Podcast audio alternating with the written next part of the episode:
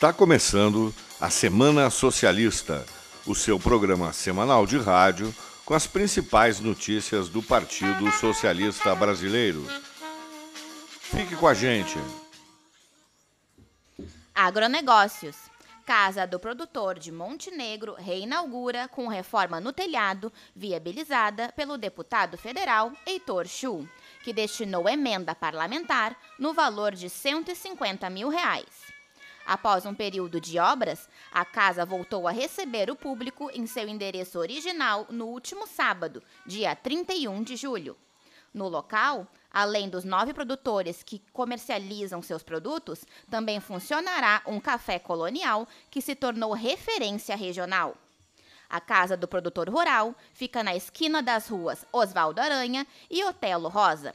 O horário de funcionamento nas terças e quintas-feiras é das 16 às 20 horas e nas sextas-feiras e sábados a casa abre das 7 ao meio-dia. Habitação. Perfuração de poços beneficia 20 mil pessoas no interior do Rio Grande do Sul. Os serviços estão sendo realizados em 79 cidades que tiveram um decreto de emergência devido à estiagem reconhecida pela Defesa Civil em 2020. O secretário da SOP, José Stedley, do PSB, esteve no município de General Câmara, na região carbonífera, acompanhando os trabalhos da perfuratriz. Seguiremos trabalhando para garantir água em quantidade e em qualidade para as comunidades do interior, destacou o secretário.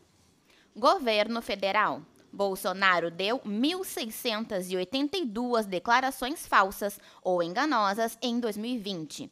As informações fazem parte do Relatório Global de Expressão 2021, com dados de 161 países, produzido pela organização não governamental Artigo 19, que atua em defesa da liberdade de expressão e acesso à informação.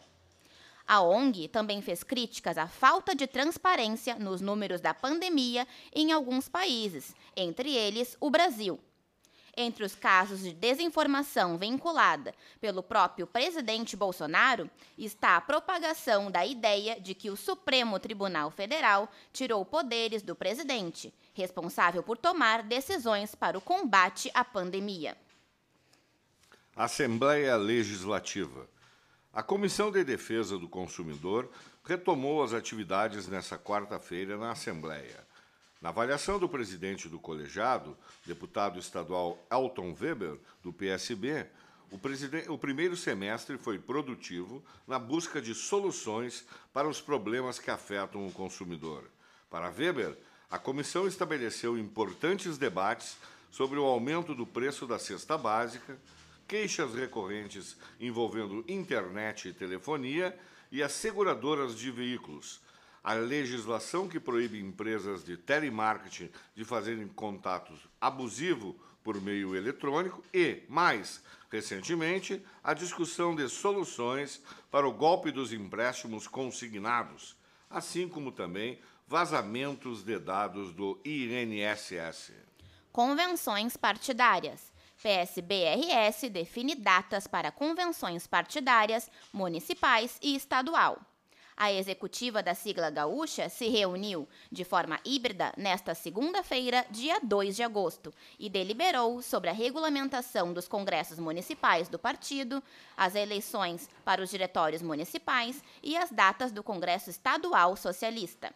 Na oportunidade, também aprovou a resolução que orienta a participação dos municípios na autorreforma programática do partido. Fique por dentro das datas. Para saber mais, acesse www.psbrs.com.br. Saúde. O deputado estadual Dalciso Oliveira, do PSB, destinou 80 mil via emenda parlamentar para a cidade de Riozinho investir na área da saúde. O recurso utilizado para a compra de dois veículos para realizar o translado de paciente entre as unidades de saúde foi recebido em ótima hora pela administração municipal. É de suma importância para melhorar o atendimento à população, ressalta o socialista. Você acompanhou mais uma edição do programa Semana Socialista. com Gabriel Valentim na mesa de áudio e locução de Stephanie Franco e Ricardo Hitzel. Até a próxima semana com mais notícias do partido.